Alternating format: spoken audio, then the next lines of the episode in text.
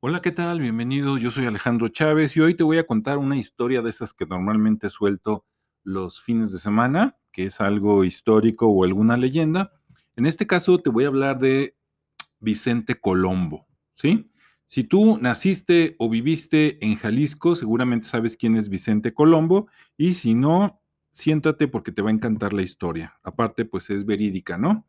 Bueno, resulta que Vicente Colombo era un bandido, ladrón o bandolero de la época virreinal, de finales de la época virreinal en Jalisco. Estoy hablando de la época aproximadamente entre 1770 y 1800, más o menos por ahí. Entonces, en esta época resulta que muchos de los impuestos que se iba a México y después a España para financiar la guerra con, con Inglaterra, imagínate, por eso nos pasó lo que nos pasó, ¿verdad? Este, sí, entonces todo se estaba financiando con dinero que salía de aquí y resulta que mucho de ese dinero salía de, eh, pues obviamente, de toda Nueva España y de Nueva Galicia, pero salía probablemente de minas de Zacatecas, de Jalisco, de Colima, ¿sí?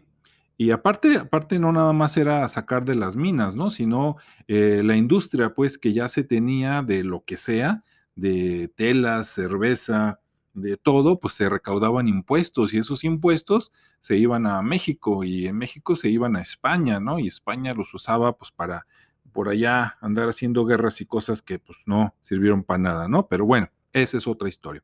Resulta que para llevar ese dinero de Colima a México, pues pasaban por el famoso Camino Real a Colima, ¿sí? Es un camino que en su pedazo más importante conecta la ciudad de Colima con la ciudad de Guadalajara. Son aproximadamente 193 kilómetros, ¿sí? Y en esos 193 kilómetros resulta que Vicente Colombo, él, al parecer, este, pues él tenía una red de túneles en lo que se llama el Nevado de Colima. El Nevado de Colima es una montaña, ¿sí? Cerca de Ciudad Guzmán o Zapotlán o Zapotlán el Grande, como lo conozcas, o Zapotlán de Orozco.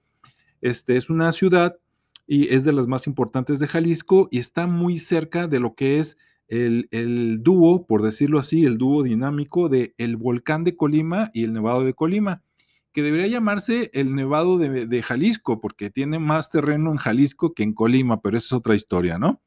Entonces, está la montaña y a un lado está el volcán. El volcán sigue activo hasta la fecha, ¿sí? Y a un lado en la montaña, a las faldas, entre comillas, de la montaña, se supone que había una red de túneles, que ahí es donde se escondía Vicente Colombo y nunca lo encontraba. Él, iba al Camino Real de Colima, asaltaba a las personas, las diligencias, los burritos de carga, y después se llevaba su dinero y tenía una red de túneles que ya sabía por dónde meterse y a dónde iba a llegar y la gente nunca lo encontraba. ¿Sí? Además, él no trabajaba solo, tenía su banda, obviamente, de, de bandidos, y entonces, pues, ellos, este, pues, daban pelea, ¿no? Y nunca, nunca los, los alcanzaban o los encontraban. Bueno, resulta que de esto hace más de 250 años, y si sabemos de la vida de Colombo es precisamente por dos cosas. Primero, porque fue el ladrón más importante tal vez de la Nueva Galicia, o por lo menos uno de los dos más importantes, y el otro era su amigo, Martín Toscano. Este, y eh, esa es una razón, porque pues pusieron preso su cabeza, lo perseguían, no lo encontraban, ¿no? Entonces se hizo toda una leyenda, etcétera. Pero además lo conocemos porque 100 años después de su supuesta muerte, que de hecho no se sabe exactamente cómo murió, se supone que a manos pues de la policía, ¿no? En aquel tiempo el ejército, este, pero pues no hay una seguridad contundente. Tal vez alguien, si me está escuchando de Ciudad Guzmán y tiene más información, pues que se comunique conmigo.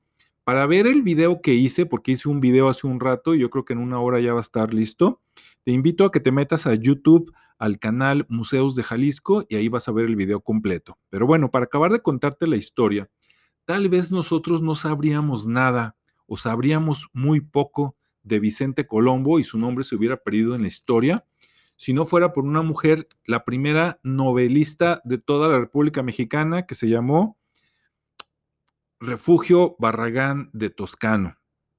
Sí, esta mujer nació en Tonila, Jalisco, relativamente cerca de Tepatitlán, de Morelos, relativamente cerca por ahí entre Guadalajara y Arandas, y su familia se fue a vivir a Ciudad Guzmán.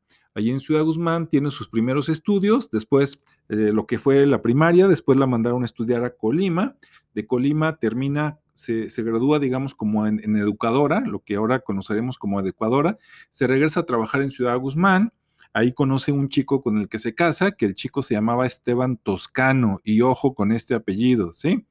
Este, y entonces ellos se casan, se van a vivir a Guadalajara, ahí tienen cuatro hijos, se mueren dos, le sobreviven dos, el esposo, este Esteban Toscano, nomás le dura 10 años a refugio, se muere, ella se regresa a Ciudad Guzmán, trabaja ahí un tiempo, junta dinero, se viene otra vez a Guadalajara, en Guadalajara está tres años, sí, tiene una como imprenta, funda una escuela, le sale una oportunidad, se va a la Ciudad de México, por allá más o menos en 1800, 1800 mm, qué, eh, 1800 90, algo así, se va a México y allá vive sus últimos años hasta que muere en 1916.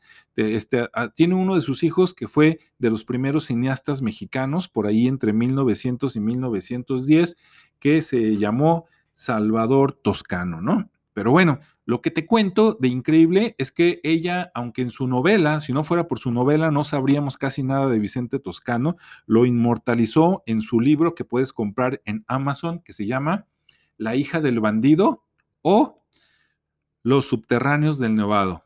¿Sí? Así se llama. Es como si el título fuera La hija del bandido y como subtítulo tuviera o Los subterráneos del nevado. ¿Y por qué a una mujer le daría por escribir esto? ¿Sí? Escribir algo que pasó 100 años antes de que ella naciera. Seguramente se lo contó su abuela, y a todos nos fascinan las historias de los abuelos, ¿no? O los bisabuelos. Y eso sería suficiente para que ella escribiera sobre esto. Pero yo tengo otra teoría más importante que te muestro en el video ahí con árbol genealógico. Su esposo, que nada más le duró 10 años, se apellidaba Toscano. ¿Sí? Bien. Puede ser que las familias de Vicente Colombo, a través de su hija, que se habla en la novela que se llamaba María Colombo, y Martín Toscano, que seguramente tuvo un hijo, este, puede ser que estuvieran emparentados y crearon familia. Entonces, Esteban Toscano, esposo de Refugio Barragán, pudo haber sido descendiente directo tanto de Vicente Colombo como de eh, Martín Toscano. ¿sí? Ellos dos pudieron haber sido sus bisabuelos. ¿Los conoció o no? Seguramente no pero le llegó tal vez la historia de línea directa, se la platicó a su esposa, su esposa que era buenísima para novelas, dijo, déjame cambio nombres, no menciono a los Toscano porque nos metemos en problemas, pero sí puedo mencionar a los Colombo, ¿no?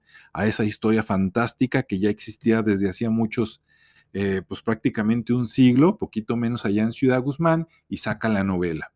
Esto es solo una especulación mía, pero podría ser realidad y estar basado en cosas reales. ¿Sí?